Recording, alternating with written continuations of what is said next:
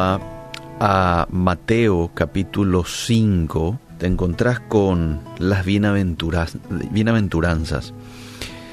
Eh, y dice, viendo la multitud, subió al monte y sentándose, vinieron a él sus discípulos y abriendo su boca les enseñaba diciendo, y ahí empiezan las bienaventuranzas. Bienaventurados los pobres en espíritu, porque de ellos es el reino de los cielos. Verso 4. Bienaventurados los que lloran, porque ellos recibirán consolación. Verso 5. Bienaventurados los mansos, porque ellos recibirán la tierra por heredad. Y quiero hablar un poquito más acerca de qué es ser manso o qué no es ser manso. ¿Cuánta riqueza podemos encontrar en estos primeros versículos? Ni entramos demasiado todavía en ese pasaje del capítulo 5 de Mateo, pero aquí nomás ya podemos encontrar mucha riqueza. Nos muestra a la persona de nuestro Maestro, su mensaje tan sencillo, pero a la vez tan profundo. ¿Y por qué digo nos muestra a la persona de nuestro Maestro? Porque el verso 1 me muestra a un Jesús tan sabio que supo siempre manejar las diferentes situaciones que se le presentaba sin perder de vista sus prioridades. El texto me dice, ve las multitudes y quizás él dice, no es momento para estar con ellos ahora, es momento para estar con mis discípulos. Hay que decir una cosa, Jesús no corría de la multitud. Al contrario, Jesús vino a traer un mensaje para la multitud, de que el reino de los cielos había llegado a la tierra, de que había esperanza mediante la persona del Hijo de Dios. Ese era el mensaje de Jesús para la multitud. Sin embargo, este era el momento de que Él pase tiempo con sus discípulos. No era el tiempo de la multitud ahora. Así que se va un poquito más arriba y se sienta, tal como los rabinos de esa época hacían cuando enseñaban. Y les empieza a decir lo que ya vimos en el verso 3 y 4. Y luego les dice lo que está en el, en el verso 5, bienaventurados los mansos porque ellos recibirán la tierra por heredad. ¿Qué es ser manso? ¿O qué no es ser manso?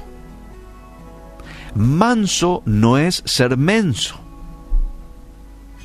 La palabra menso proviene del latín vulgar mensus y se usa para designar a quien se le ha tomado la medida y puede tomársele el pelo fácilmente. Eso es ser menso. Pero manso no es una persona a quien le podés arrollar. No es una persona a quien le podés pisotear, escupir. No es una persona a quien le podés ofender todas las veces que quieras. Total, él, es buenito.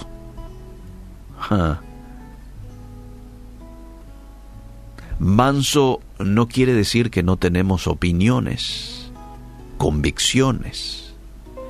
Manso no es ser ignorante.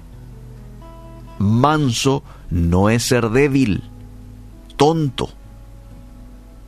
Entonces, ¿qué es ser manso? Me dirá usted. Y vamos a lo que significa manso en el griego. Y viene del griego praus. Praus. ¿Y qué significa praus? Fuerza bajo control. Es como un caballo salvaje, pura sangre. Lo toman a este caballo indisciplinado, desbocado, desenfrenado, y allí empieza el proceso de domar a este caballo salvaje, amansarlo, hasta que el caballo se vuelve sumiso, se vuelve obediente, se vuelve manso. Lo que no quiere decir es que el caballo haya perdido sus fuerzas. Oh, sigue siendo muy fuerte. Pero quiere decir que ahora ha sido canalizado correctamente. Al manso vos le ofendés en público y él te puede volver la agresión. Él te puede contestar. Es inteligente, tiene fuerza, tiene capacidad. Pero ¿sabes qué decide el manso? No lo voy a dañar. Decide el manso no pagarte con la misma moneda. Lo que no quiere decir de que no va a expresarte su enojo.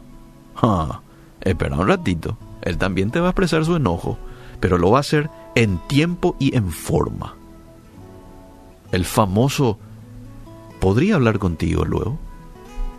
Ah, no lo va a hacer en público, pero después él va a expresar su enojo.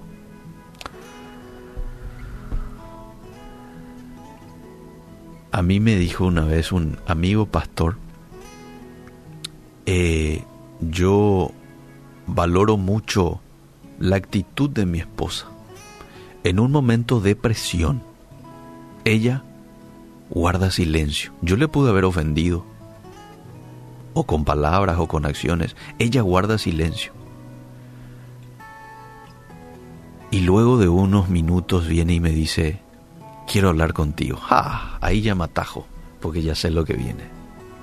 Pero en ese momento de presión, ella no dijo una sola palabra, porque si hablaba, probablemente iba a encender más la cosa. Entonces, trata ella de calmarse, lo toma como una disciplina, y luego viene y le dice al esposo, me gustaría hablar contigo. bueno, así es como actúa un manso. Hay un libro que se llama Palabras griegas del Nuevo Testamento, escrito por un famoso teólogo, William Barclay. Y él escribe lo siguiente en ese libro acerca de Praus, de Manso. Dice, hay bondad en Praus, pero tras esa bondad y dulzura está la fuerza del acero.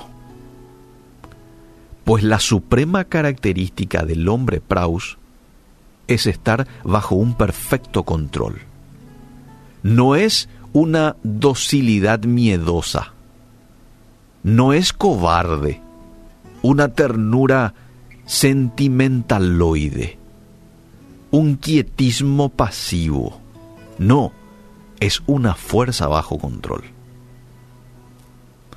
Fíjate vos lo que dice número 12.13 de Moisés. Dice que él era el hombre más manso de la tierra.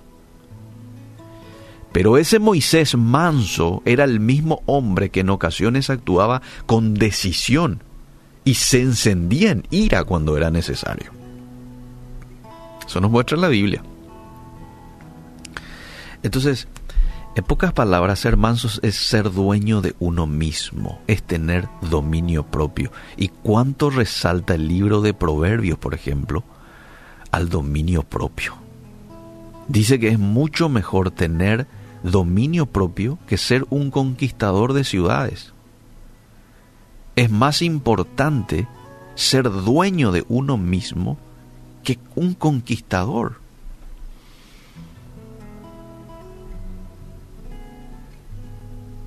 Sería erróneo decir que el hombre Praus ejerce sobre sí un perfecto autodominio está perfectamente dominado. Sí, pero por Dios. En el sentido de que Dios le da esa maestría. Que solo Dios puede darle para conseguirlo. Entonces, nuestra oración debe ser que Dios nos haga praus. Señor, hazme praus. Hazme manso, dueño de mí mismo. Pues solo así vamos a poder ser siervos de nuestros semejantes. Dios, y con esto termino, Dios quiere que en lugar de ser cristianos desenfrenados, desbocados, impulsivos, como ese caballo, pura cepa salvaje, indisciplinado. Dios quiere que seamos como un caballo, pero domado, obediente, sumiso, manso, fuerza bajo control. Qué desafío, ¿verdad? Ser cristianos bajo control, dominados por el Santo Espíritu de Dios.